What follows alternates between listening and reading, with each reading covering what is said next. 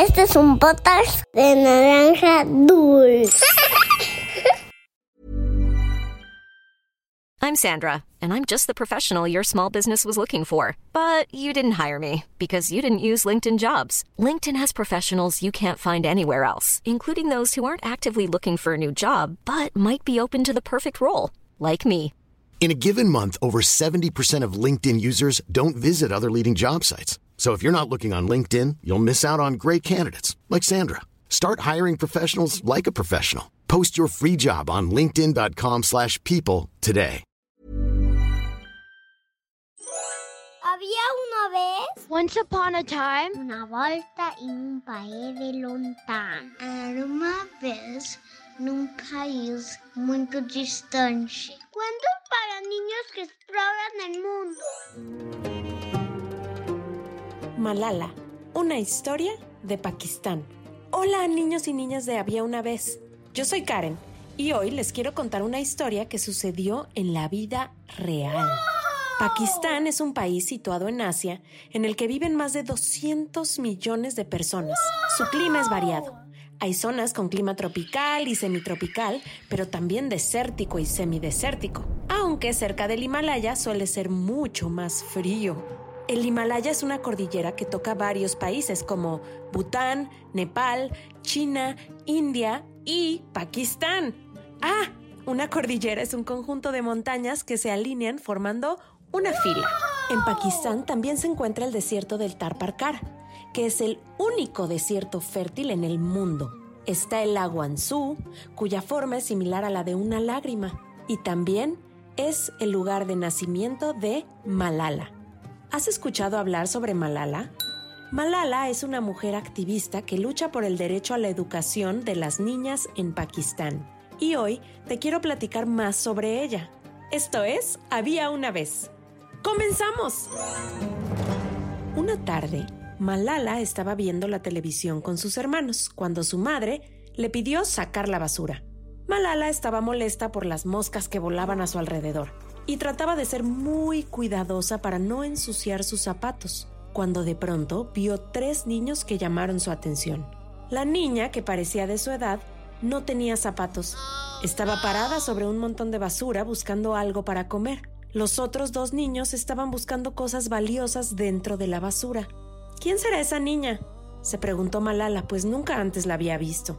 Esa noche, cuando su papá volvió de trabajar, Malala se acercó a platicar con él para contarle lo que vio.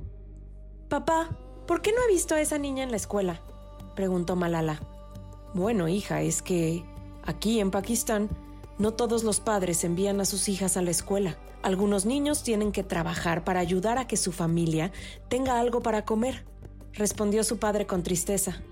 Malala nunca antes había pensado en lo afortunada que era al poder ir a la escuela para aprender cosas nuevas, o en que ella no debía ir a trabajar para poder comer ese día. Nunca había pensado en que tener ropa limpia y zapatos bonitos podía ser un lujo para otros niños. Entonces, sintió mucha tristeza. Poco tiempo después, un grupo de hombres muy poderosos tomaron el control del valle de Swat, hogar de Malala, y cambiaron las leyes. Muchas de estas afectaban a las mujeres. Por ejemplo, ahora, la ley decía que las mujeres ya no podían ir a centros comerciales ni ver televisión y que las niñas ya no podían ir a la escuela. Y para hacer efectiva esta última ley, algunos hombres destruyeron unas de las escuelas para niñas. No podemos vivir así. Tal vez si logro que otras personas sepan lo que estamos pasando, se interesen y puedan ayudarnos, dijo Malala a su padre. Es muy buena idea. Hay que intentarlo, respondió su padre. Malala decidió escribir un blog en internet contando el miedo que sentía de vivir así y lo mucho que lamentaba ya no poder ir a la escuela. Contó lo mucho que había aprendido y lo orgullosa que se sentía cuando usaba su uniforme escolar. Su voz empezó a sonar cada vez más. Algunos leían sus publicaciones en Internet, otros leían publicaciones impresas en periódicos y aunque escribía bajo un seudónimo, es decir, usando un nombre falso, se supo que Malala, una niña de 11 años, estaba tras esas cartas de protesta. Pero para ese entonces, su discurso había llegado a muchísimas personas que compartían su opinión. Malala, me han pedido preguntarte si aceptarías dar discursos públicos frente a mucha gente, le preguntó su padre un día. Me encantaría. muchas más personas podrían escuchar lo que nos está sucediendo y nos ayudarían a cambiar la situación.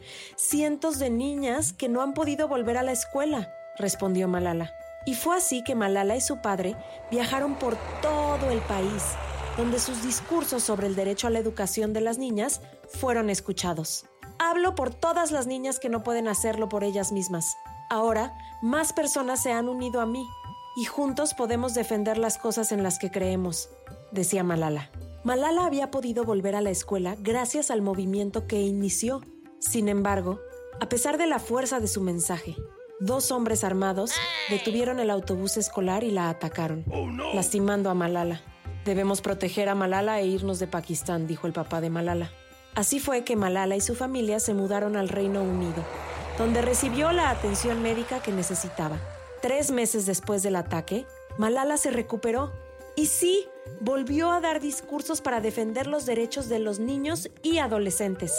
Su discurso y su voz eran más fuertes que antes y durante un discurso frente a la ONU dijo, un niño, un maestro, una pluma y un libro pueden cambiar el mundo.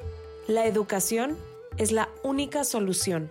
Hoy, Malala Yousafzai tiene 24 años, estudió filosofía, política y economía y ha dedicado su vida a defender el derecho a la educación de las niñas. Ha ganado innumerables premios y reconocimientos por su labor, incluyendo el Premio Nobel de la Paz con tan solo 17 años. ¿A ti te gusta tanto ir a la escuela como a Malala? ¿Cómo te sentirías si te dijeran que no puedes volver nunca?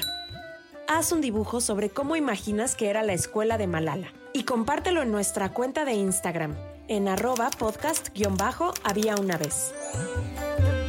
Ahora es tiempo de mandar saludos a toda la gente que nos escribe alrededor del mundo. Saludos a Sara Barradas, 5 años. Nos escucha desde Celaya.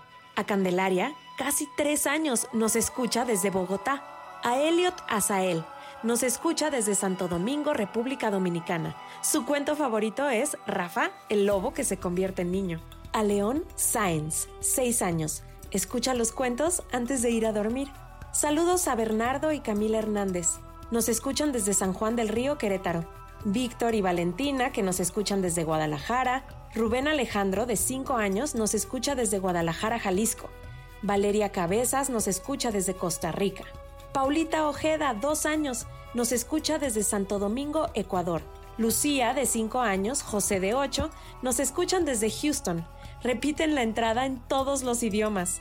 Gabriela, de 8 años, y Benjamín, de 6, nos escuchan desde Guatemala. Álvaro, de 5 años, Mariana, de 3 e Inés, de un año y medio, nos escuchan desde Guadalajara.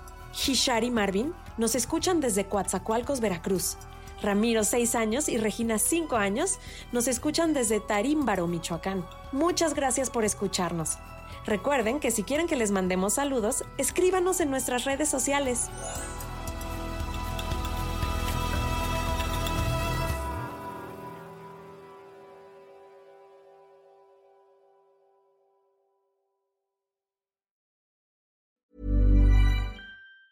Hi, I'm Daniel, founder of Pretty Litter. Did you know cats tend to hide symptoms of sickness and pain? I learned this the hard way after losing my cat, Gingy. So I created Pretty Litter, a health monitoring litter that helps detect early signs of illness by changing colors, saving you money and potentially your cat's life. Pretty Litter is veterinarian developed, and it's the easiest way to keep tabs on your fur baby's health right at home. Go to prettylitter.com and use code ACAST for 20% off your first order and a free cat toy. Terms and conditions apply. See site for details.